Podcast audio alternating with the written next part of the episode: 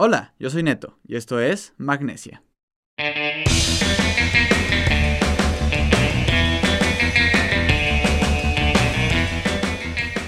Este podcast es patrocinado por Puffin Rock, la cerveza con actitud aventurera.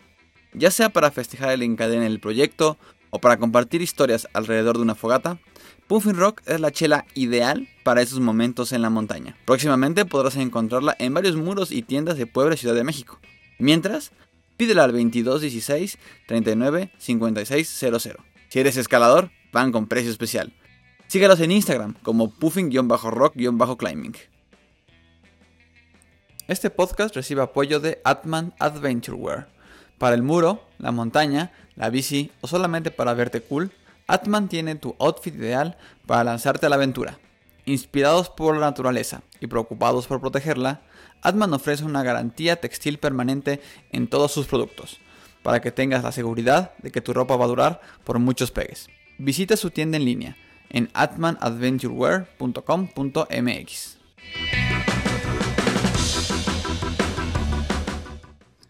Hola banda, bienvenidos a Magnesia, el podcast de escaladores para todo el mundo. Muchas gracias por escucharnos en el capítulo número 68, me parece que va a ser este. Eh, espero, muchas gracias a toda la gente que comparte los capítulos, espero que les esté gustando esta tercera temporada.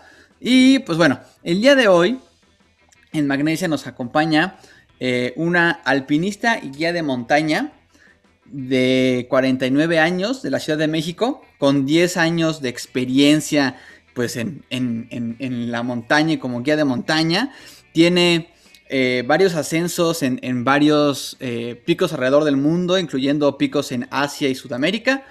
Eh, más notablemente, pues el Aconcagua, que es el pico más alto en nuestro continente.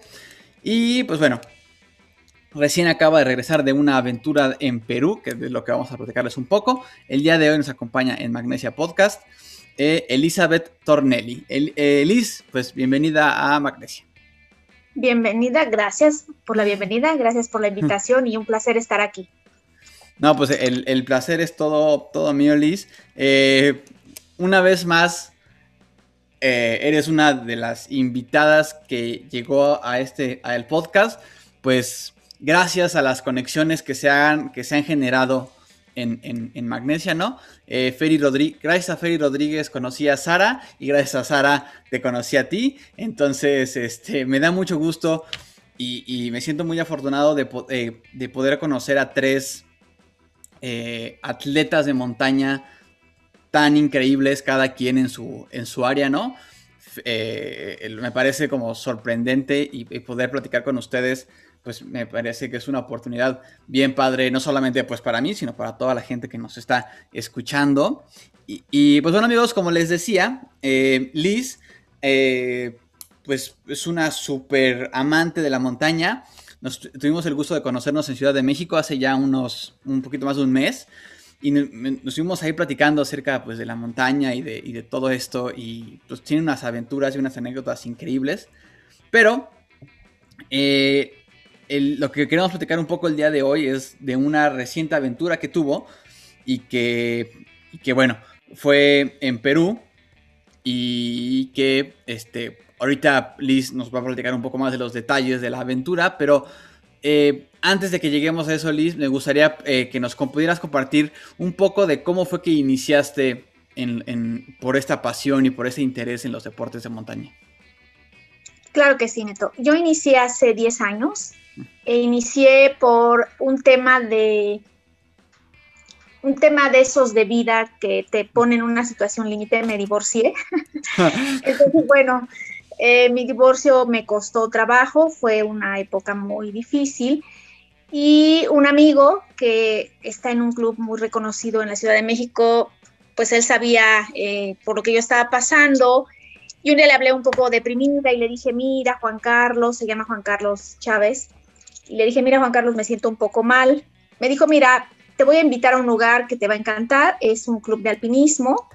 Y bueno, ¿qué te parece si el próximo fin de semana nos acompañas?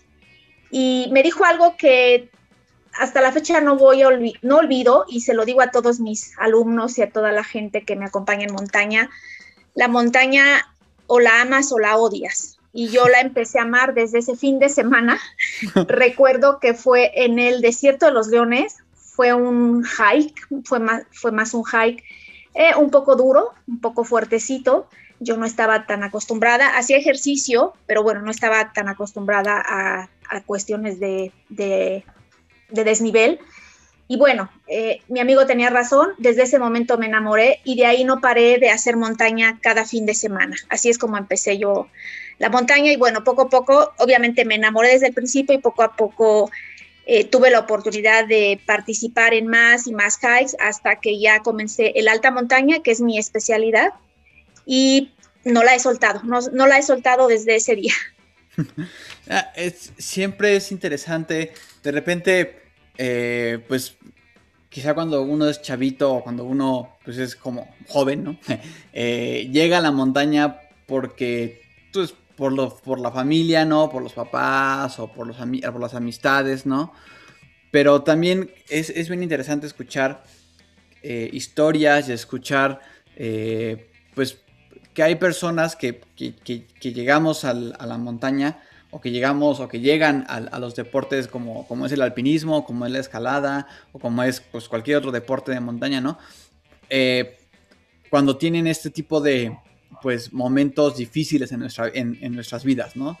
Eh, es entre más adultos somos, pues este tipo de momentos, ya sea un divorcio o cualquier tipo de, pues como de situación así fuerte en, en, nuestras vidas, pues nos llevan a encontrar refugio en, en, la montaña. Y creo que eso es algo bien, bien padre, ¿no? Creo que ningún otro deporte quizá o ningún otro tipo de actividades dan este refugio porque además eh, te encuentras, eh, y eh, tú, me contarás un poquito un poco más, ¿no? Pero te encuentras rodeado de más gente que con la que conectas muy fácilmente y con la que conectas a un nivel bien, pues muy profundo, ¿no? Es como esta gente le, apasiona y los mueve la, la, la montaña, ¿no? Igual que a mí, entonces creo que esas relaciones que se crean en, estos momentos que a veces son difíciles, pues son aún más valiosas, ¿no?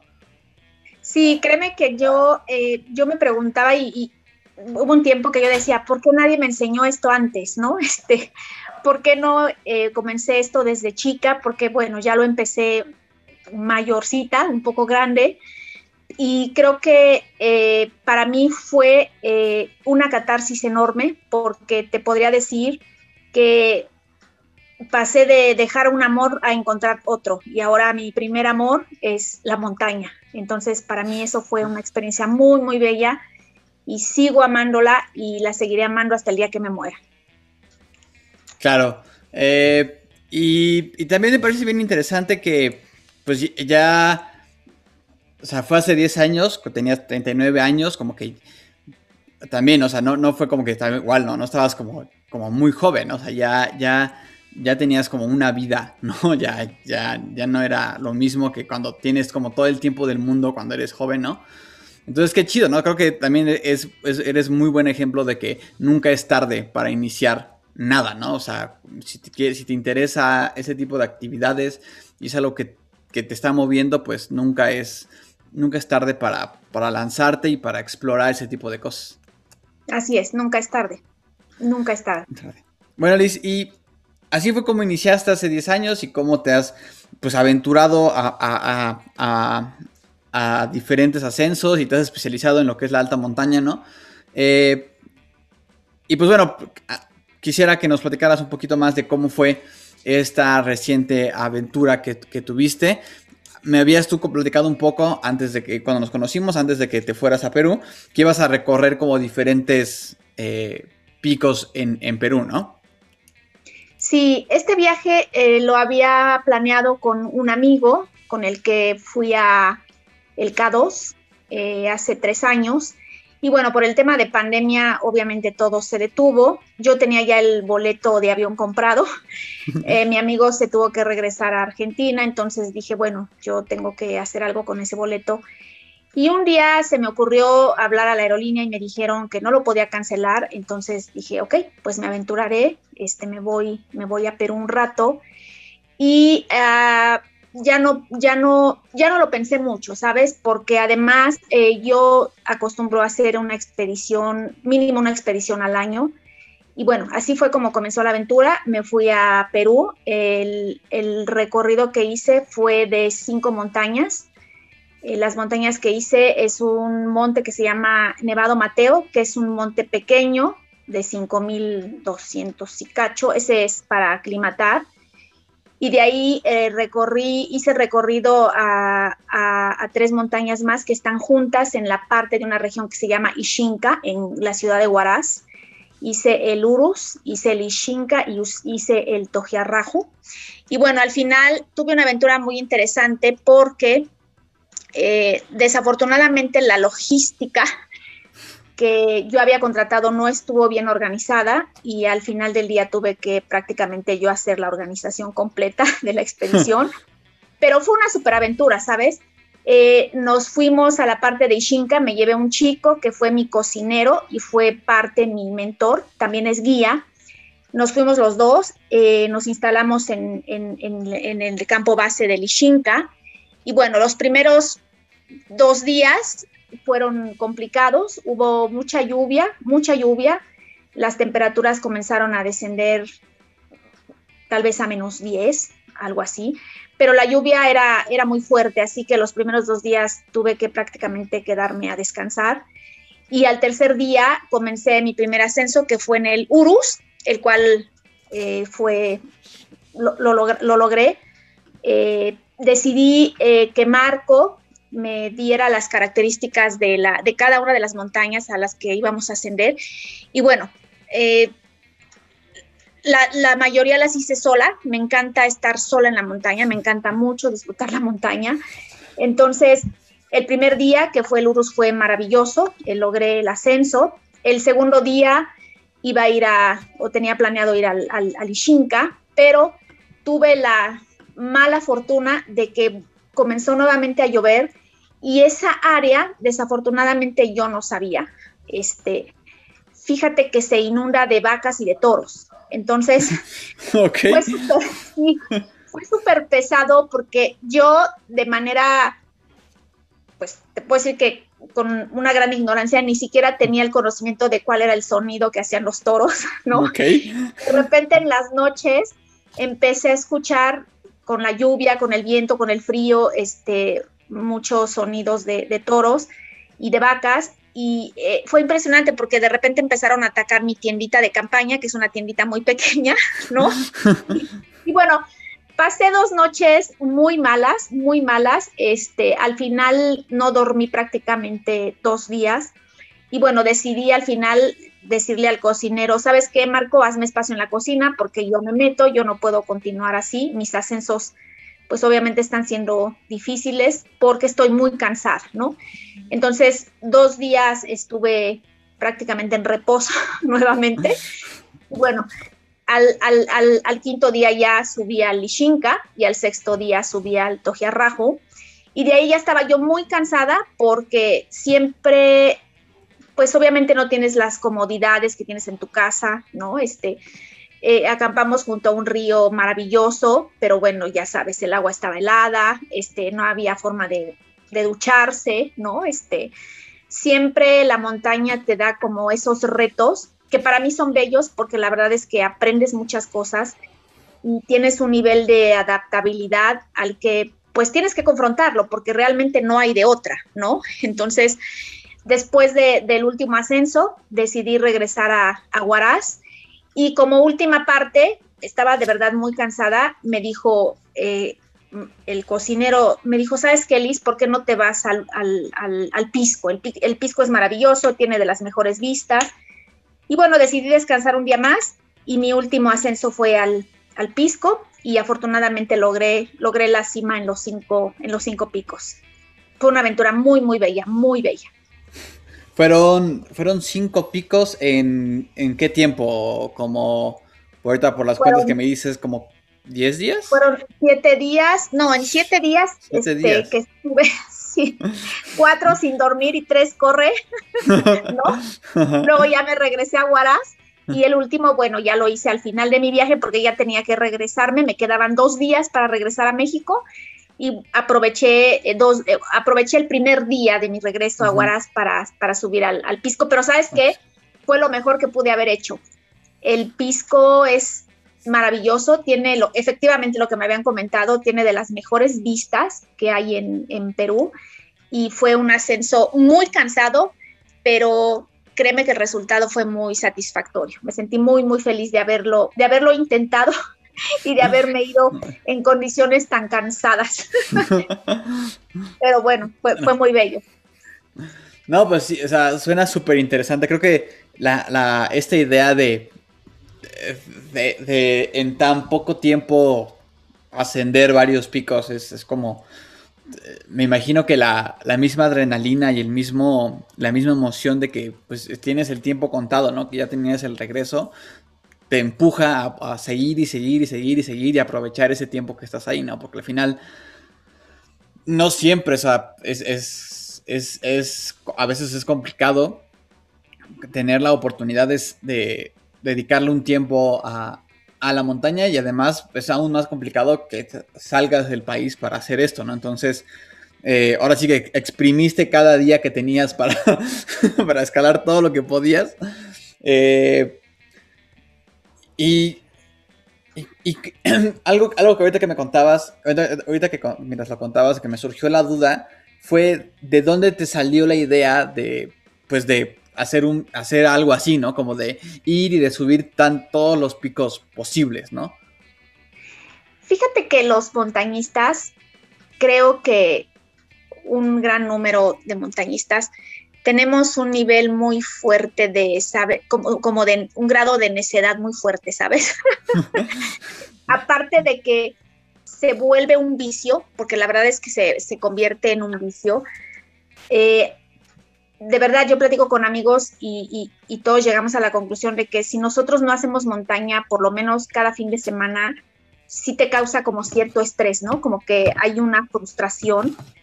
Y creo que no, no me cuesta trabajo, no es presunción. Creo que tengo muy buena genética y, puedo, puedo hacer varios ascensos eh, seguidos. O sea, inclusive aquí en México, pues llevo gente hasta tres días seguidos a, al, al, al Iztaccíhuatl. Y digo seguidos porque a veces llevo gente que es muy fuerte, que vamos de, un solo día, es decir, hacemos la cima en un solo día. Pero creo que es tengo una condición o un tema de genética muy bueno que me permite eh, pues hacer ascensos fuertes en, poco tiempo. Creo que es una de las ventajas que a mí me ha dado eh, en el montañismo esa capacidad que tengo para, para subir. Y bueno, sí me canso, porque claro que me canso, ¿no? Pero lo soporto, lo soporto. Sí, sí, sí. Sí, sí, eso, eso es bien curioso. Creo que también los escaladores somos, eh, hablando como de pues, escaladores de roca, ¿no? Somos bien atascados, ¿no? Es como, o sea, vamos a una zona y no le dejamos de dar a los bloques o a las rutas hasta que neta ya no, se nos abren las manos, ¿no? O sea, ya que ya no es sano seguir escalando y, y así somos, o sea, la verdad es que creo que esa es una como, no sé, como una característica curiosa de compartimos toda la gente que nos gusta la montaña, ¿no? Como que sí somos bien atascados. Y. Pero, pero y también creo que, vaya, también tu experiencia de 10 años de estar haciéndolo, pues cada, pues, o sea, siempre tienes esa como ya condición física, ¿no? De, sentirte preparada y, con, y, y, tienes la confianza en ti de, de, de pues, este, lanzarte a hacerlo, ¿no? Porque además algo, algo muy interesante que, nos contabas es que estas, esta, por ejemplo, esta aventura en particular, pues te lanzaste tú sola, ¿no? O sea, aunque tu, aunque tu amigo ya no pudo ir, tú dijiste, pues me lanzo y nos contabas que te gusta a ti mucho, pues cuando, cuando subes a la montaña hacerlo tú sola, ¿no? Entonces, eh, no sé si nos, si nos gustaría contarnos un poco más de... Eh, de esto, ¿no? Si has tenido alguna experiencia, pues, que, te haya hecho dudar acerca de esto o, qué tipo de experiencias has tenido que dices, pues, yo me aviento solo a la montaña, ¿no? aunque, aunque sé los riesgos que esto conlleva, ¿no? Sí, es muy riesgoso. Mucha gente me critica por eso, ¿no? Entonces, bueno, yo siempre les digo, yo vivo sola, creo que no tengo una corresponsabilidad de que tuviera, pues, no, como otras personas que tienen hijos, ¿no? Que se ven más, pues, con más riesgo en que si algo les pasa, ¿no? Claro, este, Y bueno, al final a lo mejor es una locura, pero es una locura que a mí me sabe bien, ¿no? este, yo hice en el 2017 a Concagua, que fue de mis expediciones más fuertes. Eh, llevábamos un, un guía eh, las cosas se complicaron, se complicaron bastante y al final el guía decidió abortar la expedición. En Aconcagua tuvimos una semana de tormenta muy, muy, muy, muy difícil. Teníamos temperaturas, no sé, de menos veintitantos. Eh, yo tuve principio de hipotermia, estuvimos encerrados en el, en el campo base en Plaza de Mulas prácticamente una semana. Y bueno, el guía decidió abortar la, expedición y fíjate que había dos días de ventana de tiempo para poder hacer el ascenso. Entonces yo ya traía esa locura, ¿no? Ya tenía pues tiempo, tiempo haciendo montañas, este, sabía mi, mi capacidad física y obviamente mi capacidad mental, aunque hay que tener mucho cuidado, ¿no? Porque a veces es tanta la necedad que sí pones en, riesgo muchas cosas. Pero bueno, en ese tiempo en Aconcagua, eh, el guía decidió que fuéramos a recoger nuestras, nuestro primer bloque de cosas en un punto que se llama Plaza, Plaza Canadá y nos, nos dijo que teníamos que ir por todo porque nos retirábamos, es decir, regresábamos, la, la misión se abortaba. Y bueno, fíjate que yo salí y yo había platicado con un chico alemán que conocí en Aconcagua y me dijo, Liz, mañana hay dos días, a partir de mañana hay dos días de ventana de tiempo. Yo me voy a arriesgar. Y me dijo, ¿y tú qué piensas hacer? Le dije, no lo sé, déjame ver cómo amanece, o cómo está el panorama y yo ya tomo la decisión mañana. Al siguiente día, cuando me levanté, que fuimos a recoger las cosas, yo creo que a las 7 de la mañana, cuando yo vi el sol, ¿no? Esa nieve blanca, bella, brillosa, y comencé a ver a la cantidad de alpinistas que comenzaban a subir a Concagua en esa fila maravillosa que tanto te jala, ¿no? Cuando ves a la gente que empieza a subir, yo me pregunté, ¿de verdad quieres abortar la misión? Y entonces dije, no.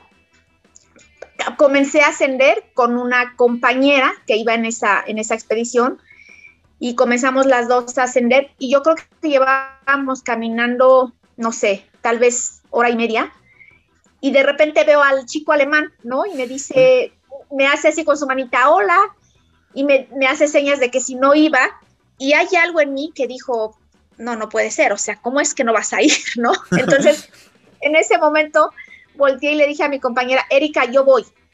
Y Erika me dijo, no, si tú vas, yo también voy, o sea, yo voy atrás de ti, ¿no? Y en ese momento decidimos, decidimos regresar al campamento base, decirle al guía, que por cierto no le cayó nada bien la noticia, que nosotros íbamos. Y bueno, nos dijo, pues es su responsabilidad, no me hago responsable. Y le dije, ok, no te preocupes, yo me hago responsable. Fue el primer ascenso que hice sola. Y te digo sola porque a pesar de que había una fila de gente que empezó a, bueno, que decidió ascender, Hubo mucha gente que finalmente retrocedió, hubo mucha gente que comenzó a sentirse mal a cierta altura y yo tuve como esa necedad de, hubo muchas cosas que comenzaron a, no a hacerme dudar, sino que comenzaron a, a ponerme un poco la cuestión de, de, decir, yo creo que tú puedes hacerlo sola, pero sabes qué, fue, es esa parte de, de reto contigo misma, contigo mismo, que te surge en esos momentos como tan, tan, tan estimulantes, pero a la vez tan riesgosos, ¿no? Que tienes en la montaña. Comenzamos nuestro ascenso y bueno, llevábamos cargando, yo creo que unos 23 kilos en la espalda, ¿no? Ok. Eh, porque el el primer, la primera parte del ascenso, este, que fue a Plaza Canadá, ahí recogimos todas las cosas que habíamos dejado, que era prácticamente la parte más gruesa o más pesada del equipo, que eran crampones, piolet, las estufas, los tanques de gas, ¿no? Entonces empacamos todo ahí y, comenzamos el ascenso hacia los, los siguientes este, eh, campamentos. Y bueno, fue un ascenso muy, muy fuerte.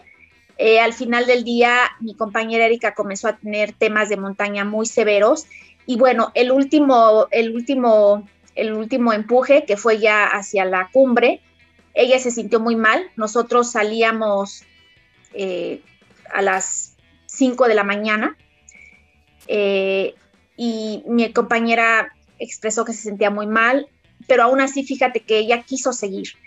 Entonces, cuando comenzamos ya el ascenso hacia cumbre, que ahí ya vas con lo que le, llamamos, le llamas mochila de ataque, ya vas con lo mínimo, ya hiciste parte del recorrido, ella empezaron a congelársele los pies y las manos. Creo que a todos las temperaturas, la temperatura era muy, muy, muy, muy extrema, pero finalmente ella sí se sintió un poco mal.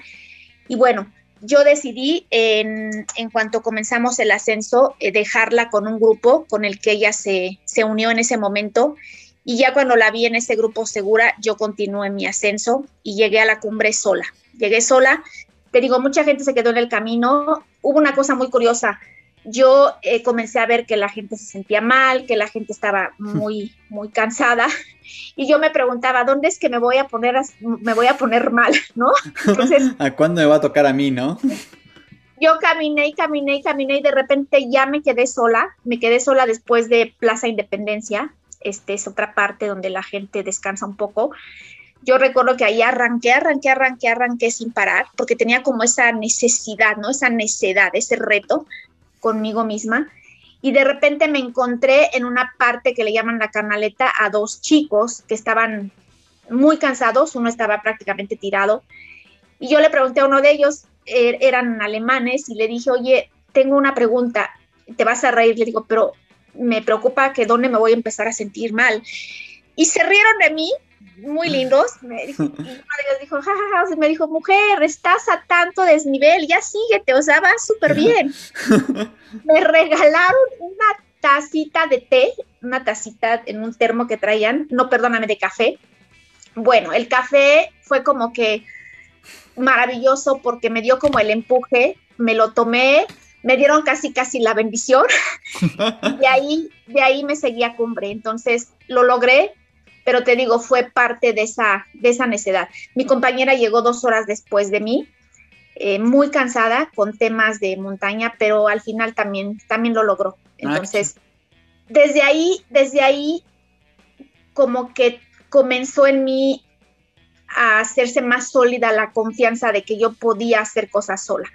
Pero además no, no es solo por necedad, ni por ego, ni, aunque te digo, mucha gente me critica, lo que pasa es que en montaña tú te puedes quedar solo en cualquier momento, ¿no? Entonces, se puede, puede haber un accidente, puede morir la gente o alguien, no sé, hasta tu mismo guía. Entonces, creo que parte de mi filosofía ha sido aprende a estar sola en montaña porque no sabes cuándo te vas a quedar sola, ¿no? Entonces, aunque es una necedad, creo que a mí me ha servido mucho, pero sobre todo me ha dado mucha fortaleza para atreverme a hacer, hacer esos ascensos sola y además sabes que los disfruto, los disfruto mucho porque este, creo que son de las experiencias más bellas que puedes tener en, en, la vida, porque confrontas muchas cosas, confrontas soledad, confrontas miedo, confrontas riesgos a los que no sabes si vas a salir vivo, ¿no?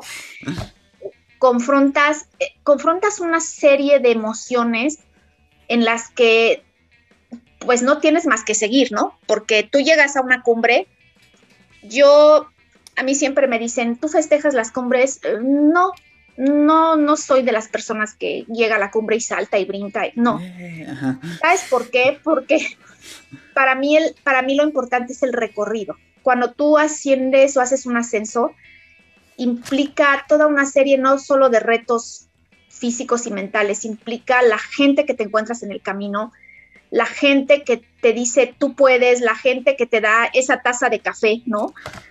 La gente que tú encuentras y que va cansada y que también tú puedes decirle, necesitas algo, quieres, no sé, un chocolate, quieres unas, unas nueces.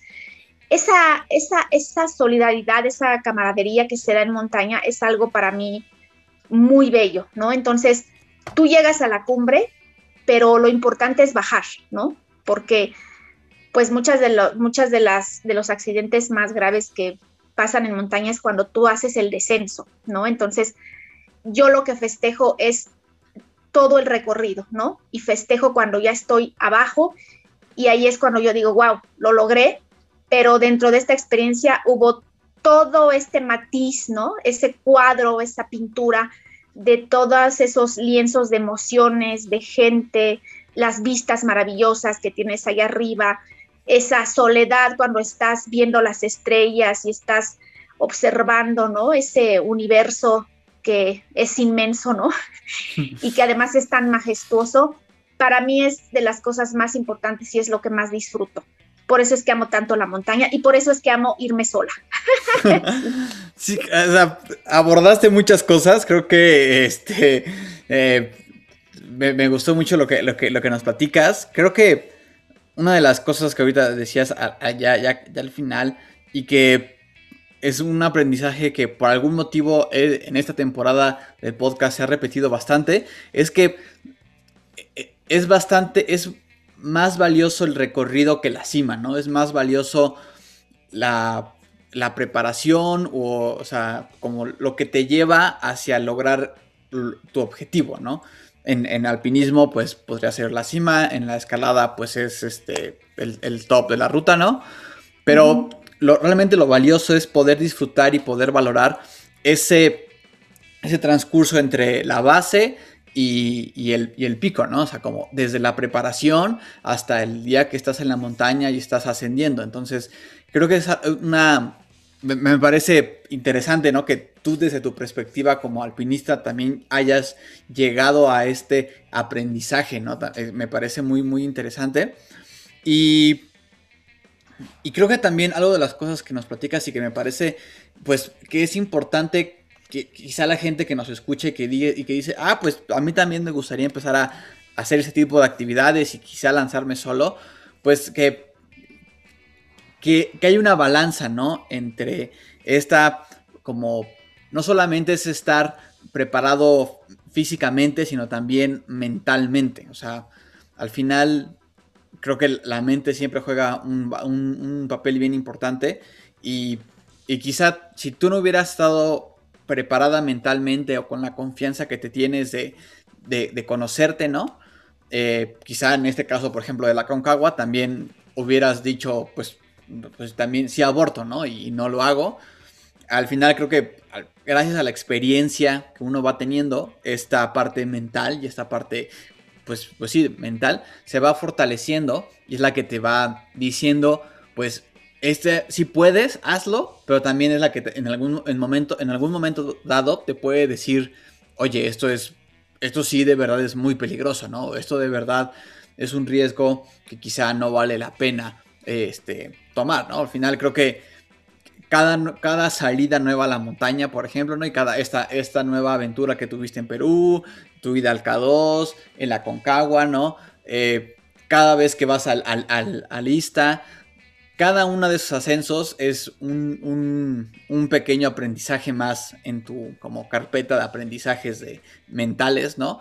Que te van preparando para estar más atenta o más alerta o tener una mejor eh, intuición de saber qué hacer o saber cuándo es prudente lanzarte a una, a una, a, una aventura, ¿no? Sí, hay que tener una balanza y hay que ser conscientes. Yo como guía, las locuras que hago sola las hago mm. sola, pero te digo, yo no tengo, yo no tengo eh, ni que rendirle cuentas a nadie y sobre todo no tengo responsabilidad de que alguien vaya a sufrir si yo me muero, ¿no? Yo creo que eh, no es lo mejor, es un riesgo, la montaña tiene sus grandes riesgos y la montaña es de respeto, ¿no? Yo como guía con mis clientes, la montaña se maneja de muchas formas, este, no solo es estar preparado física y mentalmente, yo me guío mucho en la intuición, me guío mucho, obviamente te tienes que eh, tienes que estar muy preparado para leer el clima, ¿no? Para leer las cosas que te pueden poner en riesgo y a veces si hay que abortar, hay que abortar, ¿no? No siempre es lanzarse este, porque te sientes capaz, porque te sientes seguro, porque puedes. La montaña ahí está. Yo siempre les digo a mis a, la gente que me acompaña, a mis clientes, la montaña ahí está y la montaña no se va, y a la montaña se puede regresar, ¿no? Te lo decía, creo que sí es imprudente, ¿no? Este, pero sí, creo que cada quien, yo siempre he dicho, cada quien tiene sus propios Everest, ¿no? Y bueno, a mí me gusta retarme así y es parte de mi forma de ser, pero no quiere decir que yo esté eh, a grandes voces diciendo láncense solos, no, no para nada. hay que tener una preparación, hay que tener un conocimiento previo y hay que tener eh, mucha técnica. Hay montañas que tienes que tener mucha técnica, pero sobre todo hay que ser muy conscientes de que el riesgo es grande y de que tienes que ser lo suficientemente maduro para decir, en este momento no subo y no subo, ¿no? Será otro día y no pasa nada, no pasa nada. Creo que como te decía hace rato, eh, lo importante y lo bello es que llegues a donde llegues en la montaña, lo bello es ese recorrido, ¿no? Cada quien plasma en ese recorrido ese cúmulo de emociones que te van a llevar a tus propias metas, ¿no? Y a tus propios, pues a tus propios, eh, no solo retos, sino a tu, a decir, cumplí hasta aquí y si me quedo a media montaña no pasa nada. Pero todo lo que viví, esas vistas maravillosas, ese cansancio, esas ganas de regresarme, esa necesidad de seguir, lo que sea que, logres y a donde llegues en una montaña, creo que siempre te va a dejar una satisfacción, algo muy bello en el alma, en la mente y en el espíritu. Así que sí, más vale que, que la gente sepa que, que se tiene que ser responsable para hacer ascensos, en, sobre todo en alta montaña. Es algo muy delicado. Sí, este, creo que esto que, dices es súper, o sea, súper preciso y, que es bien importante que la gente siempre lo recuerde, ¿no? Eh, no, no hay, no hay, no hay montaña fácil, por así decirlo, o sea, no hay, no hay que tomar las cosas a la ligera y aunque sea un recorrido o un pico o una montaña que ya hayas hecho mil veces, siempre debes de tener pues cuidado y ser y, respetar, ¿no? Al, a la naturaleza, ¿no? En, ese aspecto, creo que me recuerda un poco a lo que me decía mi mamá y mi papá cada vez que, que, vamos a la playa o que vamos a, visitar la playa, ¿no? Es como meterte al mar, ¿no? Es también, es como, siempre, tener mucho respeto por el mar porque es, es algo enorme y, y, es algo más allá de lo que puedes controlar y creo que con la montaña es lo mismo, ¿no? O sea, es, es algo mucho más grande que nosotros y debemos de ser muy responsables y muy prudentes siempre.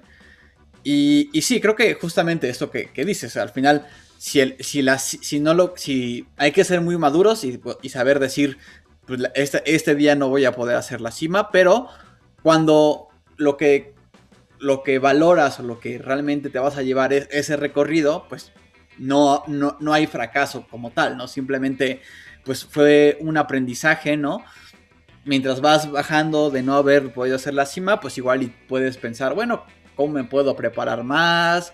¿Qué, me faltó? ¿Cómo puedo eh, fortalecerme, ¿no?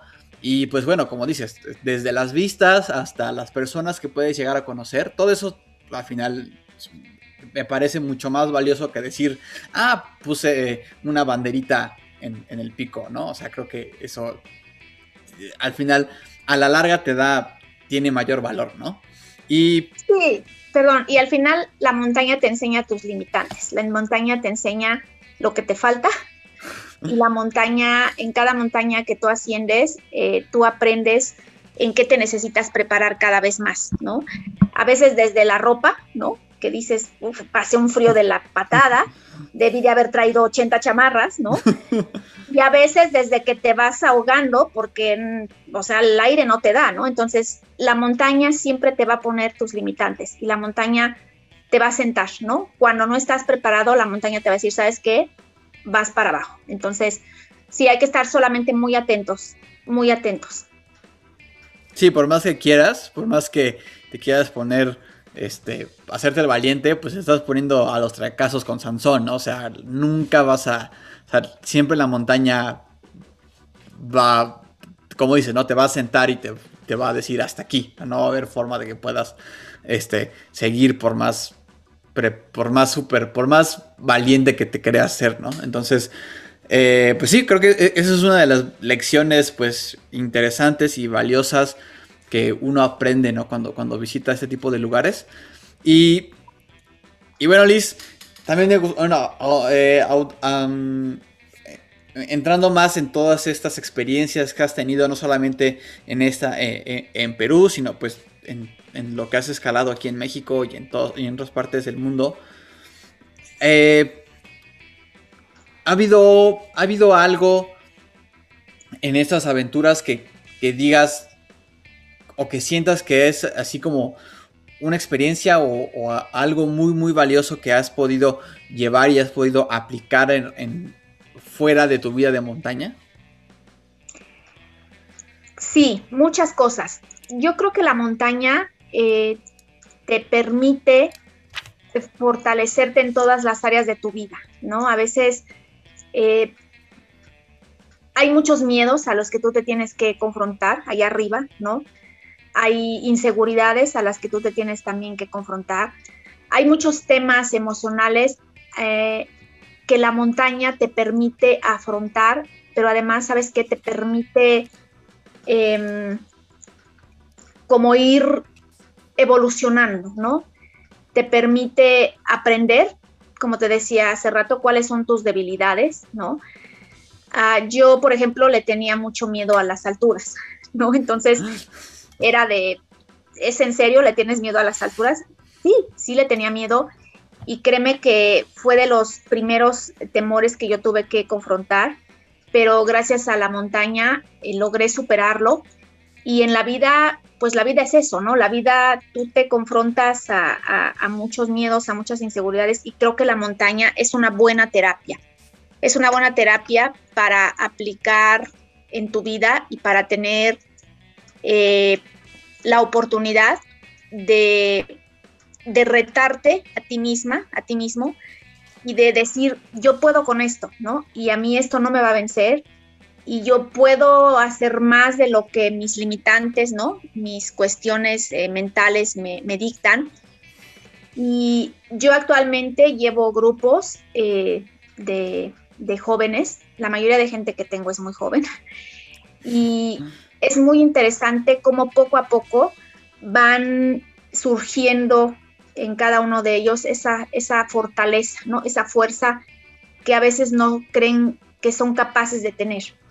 La, montaña es de los deportes, hay muchos, pero bueno, el que le gusta el montañismo, la montaña es de los deportes que te ayudan a, tener eh, mucha fortaleza, a tener mucha seguridad, a tener una perspectiva de vida mucho más amplia, ¿no? Porque a veces nos limitamos a pensar que las cosas son así y no, las cosas van más allá, ¿no? Y aunque hay cosas que nos sobrepasan en montaña, como decíamos hace rato, hay cosas que no vas a poder confrontar porque es, muy riesgoso que lo hagas, pero si tú vas paso a paso, la montaña te puede dar muchas cosas que te pueden ayudar a, pues, a mejorar eh, muchos aspectos de tu vida, tanto física como eh, emocionalmente. Sí, creo que ese. Vaya, la, la fortaleza que te, te, va dando ese tipo de situaciones, ¿no? Porque al final. Eh, como mucha gente que, ha estado en el podcast siempre lo, ha mencionado, ¿no? La, la, montaña o en general estos deportes eh, outdoor, ¿no? Te, llevan a un límite, ¿no? Te, te, empujan a un límite que que muy difícilmente en alguna otra situación de tu vida puedas experimentar, ¿no? Porque es un límite físico, pero también es un límite como, pues, mental, ¿no? Del estrés de estar en una situación que, no, que no estás controlando, ¿no? Exacto. O que, estás controlando muy poco, ¿no? De alguna manera.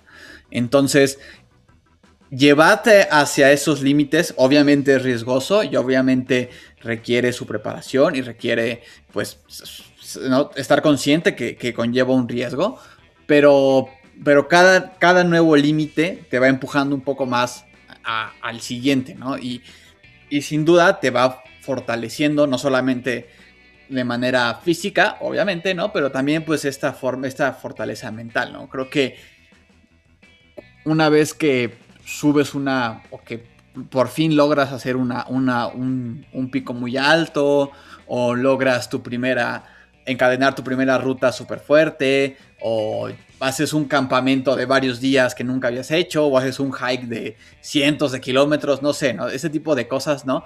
Una vez que las, que las logras, este, cambia como tu perspectiva de las cosas y dices, si pude lograr esto, pues en mi día a día ciertos problemas o ciertas situaciones que se me presenten, ya las vas a ver diferente, ¿no? Ya vas a medirlas con otra, con otra vara porque, porque, este, porque te sientes más confiado, ¿no? De tus capacidades. Entonces, aunque no tenga nada que ver con, con, con algo de montaña, ¿no? Pero simplemente tu confianza, ¿no? Y tu fortaleza eh, eh, como persona te, te, permite, ¿no? Llegar a o hacer o afrontar problemas diarios desde otra óptica. Sí, sí, sí, completamente, estoy de acuerdo. Eh, son cuestiones, son, como dices bien, o sea, los retos te van llevando a un nuevo reto, ¿no? Entonces, cuando tienes una situación en tu vida, de repente dices, oh, pues si ya pasé por eso, ¿no? Que no pueda con esto, ¿no? Y a veces ya, pues de manera irónica hasta te ríes, ¿no? Te ríes de ti mismo, ¿no? Porque llega el momento en que de verdad te ríes de ti mismo, pero yo creo que el nivel más alto de la risa es la autorrisión, ¿no? No hay como decir, ah, mira, eh, si en este punto estabas así, no te moriste, pues échale ganas. Claro, sí, sí. Sí, como que dices, creo que, y, es bien curioso porque justamente creo que todos hemos pasado por una situación así en la, que decimos, pues si ya pasamos por tal cosa, pues hay que no pueda hacer esto, ¿no? O sea, esa, esa, ese, como ese fraseo o esas palabras que utilizaste, o sea, yo las he dicho en varias ocasiones en mi vida, ¿no? Y creo que la gente que nos escucha eh, ha pasado por lo mismo. Entonces, eh, es bonito que, la montaña y que los deportes de montaña nos, nos, preparen de esta manera, ¿no? Y, y bueno, Liz, ¿tú, ¿tú qué dirías? O, bueno, para la gente que nos está escuchando, ¿no? Y que quizá, pues, le estén dando ganas de salir y de experimentar estos deportes de montañas o en general lo que es el, que quieren experimentar esto del alpinismo, ¿qué eh, recomendación le darías a, estas personas para ir iniciando? ¿no? ¿Cuáles crees que sean los primeros pasos de, para alguien que diga, ah, pues quiero empezar a, ver la forma de experimentar y de quizá hacer un poco de alta montaña y de, entrar a este mundo del alpinismo? Mira, en México tenemos lugares maravillosos, pero además, que crees? Tenemos muchos.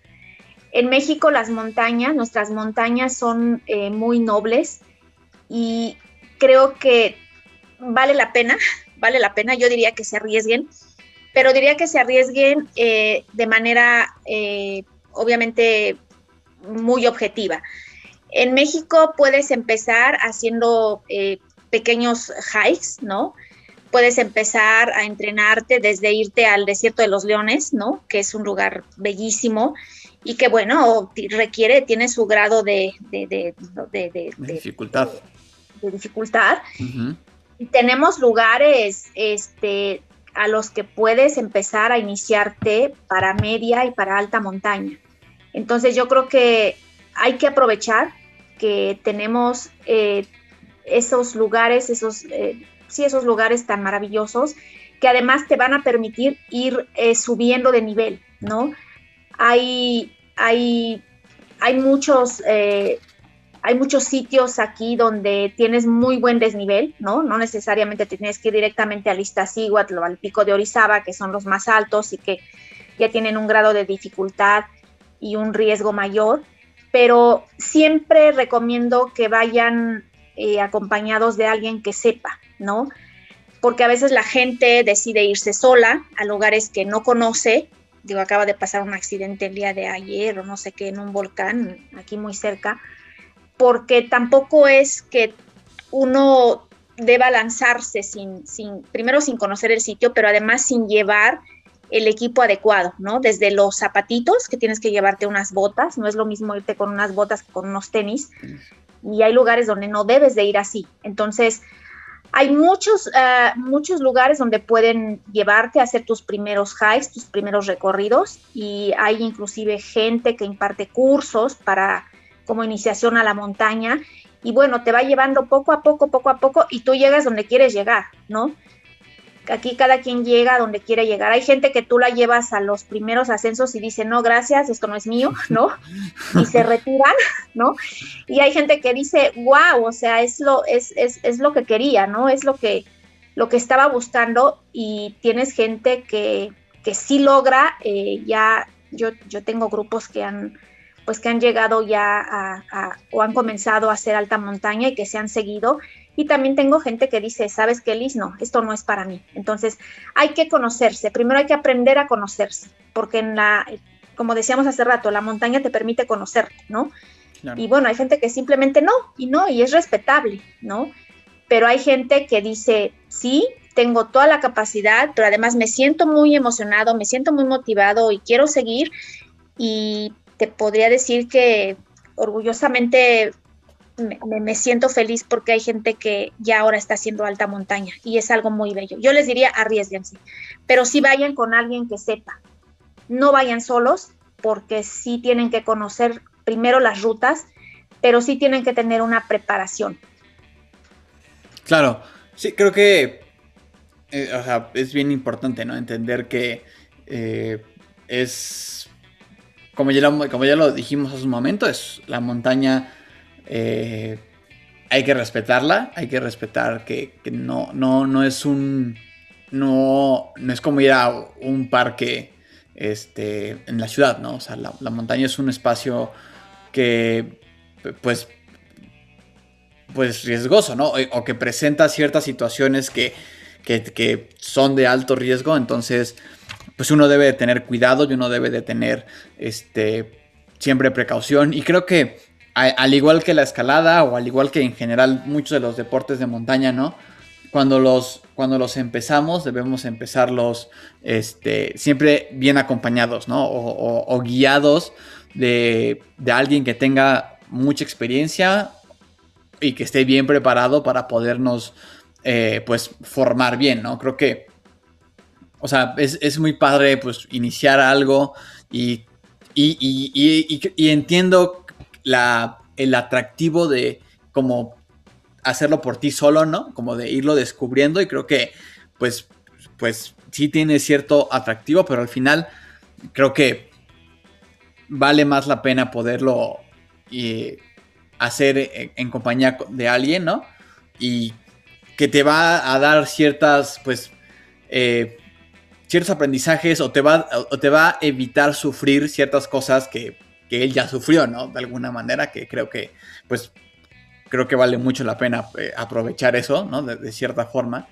Y, y, pues sí, creo que lo importante es que si tienes ya esta como, eh, pues curiosidad, o si ya tienes esta chispita de, que te quieres lanzar, pues, pues ya estás más allá que para acá, ¿no? O sea, ya, si ya lo decidiste y quieres empezarlo a hacer, pues, pues sí, lánzate. Ten cuidado, claro, eh, pero pues lánzate, no, no, nunca, nunca, no, no dejes este, pasar la oportunidad o no dejes de hacerlo por, por que alguien te dice o por eh, algún tipo de prejuicio que puedas tener o que te digan, ay no, es que eso es muy riesgoso o, para qué o, o, te va a pasar algo o pues, o sea, o sea, si, como lo decíamos alguna vez hace poco en un capítulo, va a haber gente que te va a decir que te va a decir no lo hagas por miedo a que te pase algo porque te, porque te quiere, ¿no? Pero pues también va a haber gente que te lo va a decir por, no más por decirlo, ¿no? Entonces, este, tú lánzate y, poco a poco ve, descubriendo si es algo para ti, si realmente te, llena y te llama la atención o, o si no, pues bueno, ya al menos lo intentaste, ¿no? Sí, y además, mira, hay tres cosas que yo he aprendido que de las cuales la línea es muy delgada de pasar de un estado a otro. Hay que atreverse, pero también hay que tener mucha humildad. En la montaña hay que saber ser humildes, ¿no? la montaña a veces conlleva mucho ego, ¿no? Conlleva mucha competitividad, lo cual no es malo, no, es, no es criticable, pero finalmente eh, yo soy heredera, o sea, yo heredé de la gente que me enseñó, ¿no? Y finalmente todos somos herederos. Entonces, eso de que yo ya me lance sola, que te digo, es una locura, ¿no? Pero yo tuve que aprender, ¿no? Yo tuve que confrontar muchas cosas, tuve que confrontar muchos retos, muchos peligros, muchos riesgos. Y bueno, no soy superwoman, tengo limitantes y sé mis limitantes, ¿no? Sé hasta dónde he tenido que renunciar a algunas cosas, ¿no? Porque también digo, sí me quiero, ¿no? Y me, quiero mucho. el que me quiere, el que diga, bueno, si me muero no pasa nada, no, sí me quiero. Entonces, sí, hay que tener muy en cuenta esos tres, esas, esos tres, esas tres cosas que te menciono. Atrévanse, pero sí sean, sepan hasta qué punto hay que bajar la cabeza y decir hasta aquí llegué, es decir, tener esa humildad, ¿no? Y eh, bajarle un poquito al ego, ¿no? Porque si tú no tienes ese equilibrio, puedes cometer errores muy graves muy graves contigo y muy graves con los demás, ¿no? Porque, por ejemplo, yo como guía de montaña tengo mucha responsabilidad con la gente que subo, ¿no? Entonces, aunque sea yo muy chuchacuerera y suba yo rápido, yo llega el momento en que le tengo que bajar varias rayitas, ¿no? Y decir, ahora hay gente que depende de ti. Y ahora hay gente a la que tú tienes que llevar a donde, si el clima nos da, los llevo a cima, ¿no? Pero a mí me gusta enamorar a la gente de la montaña, es decir, que la gente no se vaya con una mala experiencia en decir, no, es que la verdad la pasé mal, lo sufrí por esto, este, pasé sed, pasé hambre. Yo creo que lo importante, yo siempre busco que mis clientes se enamoren de la montaña, ¿no? Y lo importante es, saberse también enamorar uno solo de la montaña, ¿no? Es decir, si ya me siento cansada y ya siento que no puedo, bueno, me bajo, será otro día, ¿no?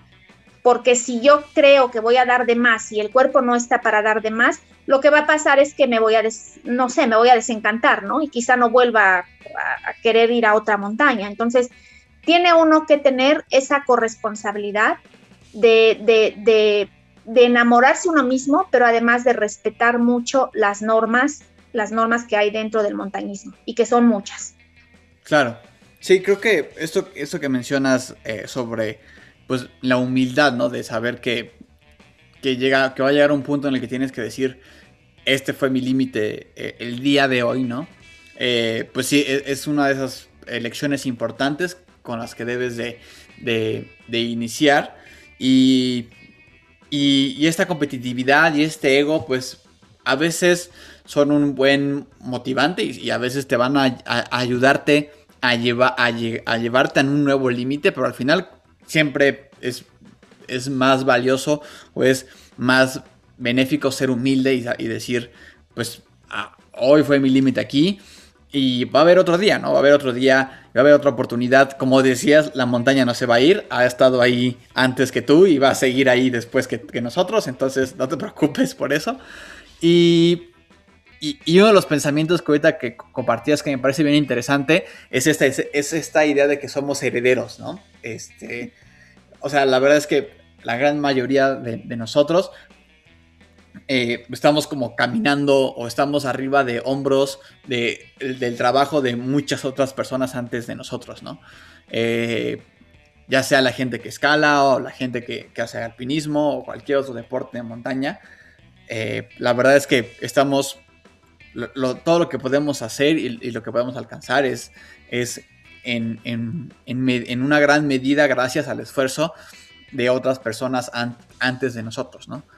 Entonces, este, todas las cosas que tu profesor o que tu guía de montaña te enseña, pues a él se las enseñó alguien más. Entonces, este, es como una, pues, herencia eh, no tangible que, vamos compartiendo y que es padre que más gente pues entre al, deporte porque al final eh, tú, Liz, le vas a poder heredar todo ese conocimiento a alguien, ¿no? Y, el día que de verdad ya no puedas subir por X o Y a la montaña, alguien, más, alguien ya va a llevar ese conocimiento que tú, que tú tenías y lo va a ir pasando, pasando, entonces nunca se pierde. Entonces, creo que e, esa, esa idea del, de que estas cosas que aprendemos en la montaña, pues es una herencia, me parece súper, súper bonita y, bien, y bien este, valiosa de llevarnos este, el día de hoy. Eh, Elis, pues ha sido bien, bien interesante platicar contigo una vez más. este, eh, y, y, que nos compartas pues, todos tus pensamientos y que nos compartas todos estos aprendizajes que has, que has tenido. Eh, para ir cerrando el capítulo, ¿qué, ¿qué, planes tienes ahora en el futuro? ¿Qué, ¿Cuál es tu siguiente pico? ¿Cuál es tu siguiente eh, monte o montaña que estás viendo ya así a lo lejos y que dices, este es el siguiente? Mira, hay muchos planes. Ahora que regresé de Perú, este, tengo ya gente que me está pidiendo expediciones. Entonces, lo más seguro es que regrese a Perú el próximo año y vaya a, también a Ecuador, porque tengo muchas ganas de... Yo hice Chimborazo hace tres años, no, 2000, sí, 2018, 2018 y sí quiero, quiero regresar con gente que me lo ha pedido, pero eh, como reto personal quiero hacer, si todo va bien, en dos años el, el Broad Peak en Pakistán. Quiero regresar a Pakistán porque Pakistán, wow, me, me encantó y creo que al igual que otras montañas tiene unos escenarios fantásticos y las cosas que vivimos en esa expedición fueron, fueron cosas que de verdad cuando vemos las fotos o los vídeos lloramos, ¿no? lloramos tantos recuerdos tan bellos. Entonces sí, esos son mis planes, mis planes futuros. Y bueno, haciendo, acentuando un poco lo que comentabas, yo creo que eso de la herencia es un proceso y son etapas. Yo ya estoy pues más vieja y te puedo decir, yo les digo a mis, a mis, a mis alumnos, yo ya soy corredor de relevo, yo ya paso la antorcha a las generaciones siguientes, ¿no? y eso es lo bello, eso es lo bello que me ha dejado la montaña. Y bueno, planes hay muchos, falta ver que lleguemos porque con estas cuestiones del COVID, pero, pero sueños hay muchos, hay muchos y espero poder lograrlos. Pues nosotros aquí en Magnesia también esperamos que los puedas lograr para que eh, nos platiques una vez que los hayas hecho y nos cuentes todo lo que, lo que, lo que, lo que hiciste. Entonces, eh, eh, pues sí, creo que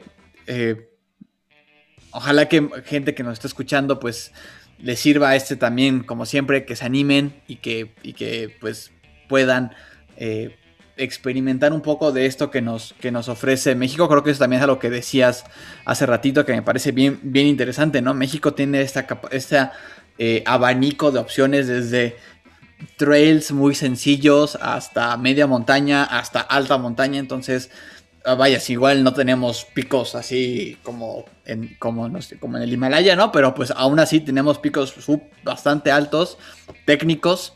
Entonces tenemos como para pa, todo, ¿no? Para iniciantes y para avanzados. Entonces es, bien padre que tengamos esta, esta oportunidad.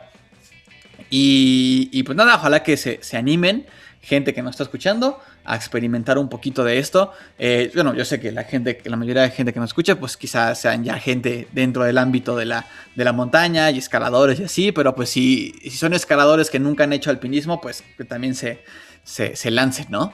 Este, Liz, pues una vez más, muchas gracias por, por, acompañarnos. Este, ¿Dónde nuestros, nuestros amigos de Magnesia te pueden este, encontrar? Por si igual, si quieren acercarse contigo para, para utilizar tus servicios de guía, ¿dónde te, pueden, ¿dónde te pueden encontrar o dónde te pueden escribir para algún tipo de recomendación o aprendizaje montañesco? Claro que sí. Eh, mi, página en Facebook es, eh, me pueden buscar como Liz Tornelli y mi grupo de montaña se llama Tornelli High Mountain Experiences. Ahí también me pueden, me pueden buscar. Y bueno, pues me encantará, me encantará conocer a mucha más gente. Claro. Me encantará, seguir, seguir guiando gente en este deporte tan, tan bello. Pues ahí lo tienen amigos, como, como siempre les dejamos en la descripción del, capítulo las ligas a las, a las redes de Liz para que puedan este, eh, encontrarla fácilmente y, puedan pues, lanzarse a la montaña, aprender, este, seguir pasando esta, esta antorcha de conocimiento de generación en generación. Y pues nada amigos, espero que hayan disfrutado del capítulo. Liz, muchísimas gracias y nos vemos la... No, hombre, gracias a ti. Este, nos vemos la próxima semana.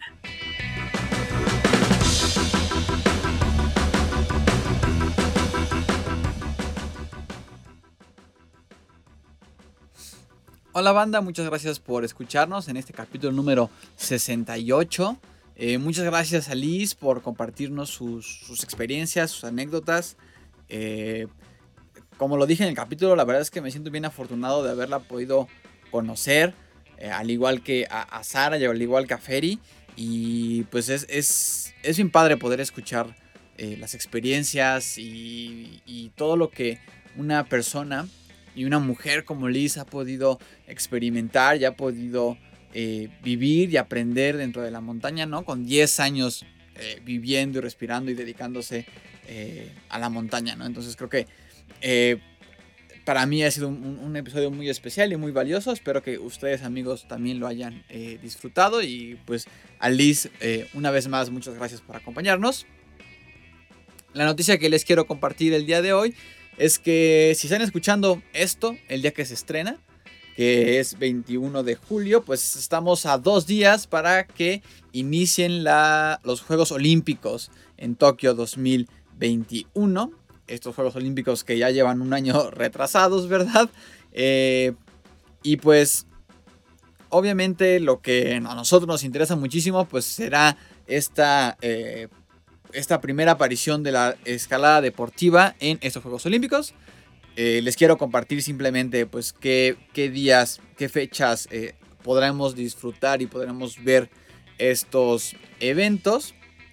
Se estarán realizando a partir del 3 de agosto la clasificación de la, etapa clasificatoria para, para, hombres, el 3 de agosto. El 4 de agosto es la, es la etapa de clasificación de las mujeres. Después el 5 de agosto la etapa de clasificación de hombres y acaban el 6 de agosto con, eh, perdón, con las finales de hombres y de mujeres el, 5 y 6 de agosto. Entonces, eh, cuatro días de escalada olímpica allá en Tokio. Ya muchos de los atletas pues se encuentran en, en Japón. Entonces, pues bueno, ya estaremos muy pendientes y estaremos eh, pues ahí checando y compartiéndole los resultados amigos. La verdad es que estamos muy bien emocionados de que, de que vayamos a poder ver por fin la escalada en los Juegos Olímpicos. Y pues nada amigos, quiero terminar el episodio con un anuncio muy especial. Si ya anduvieron checando las redes de, Magnesia en Instagram, pues se dieron cuenta que anunciamos y, o presentamos a los dos nuevos patrocinadores del el podcast. Si bien eh, nuestros amigos de Puffin ya habían estado con nosotros unos capítulos antes. Esta es ya la presentación, pues como así que la mera mera oficial.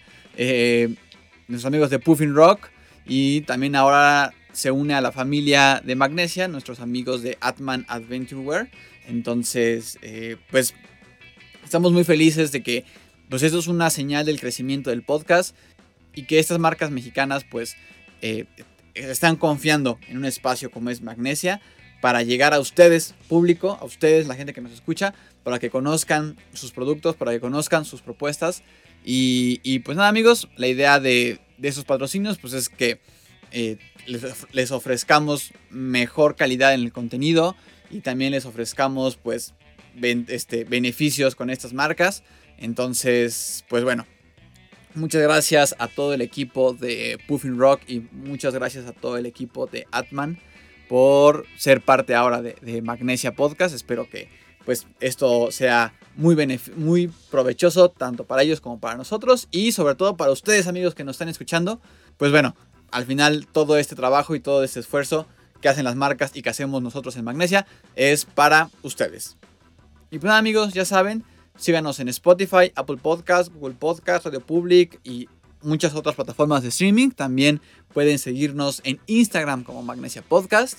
Si les gustó, compartan el capítulo para llegar a más gente y para encontrar más información acerca de lo que platicamos en el episodio. Visiten nuestra página que nos aloja en internet, anchor.fm, diagonal Magnesia Podcast. Pues nada amigos, eh, feliz entre semana, feliz ombligo de semana, nos vemos la próxima.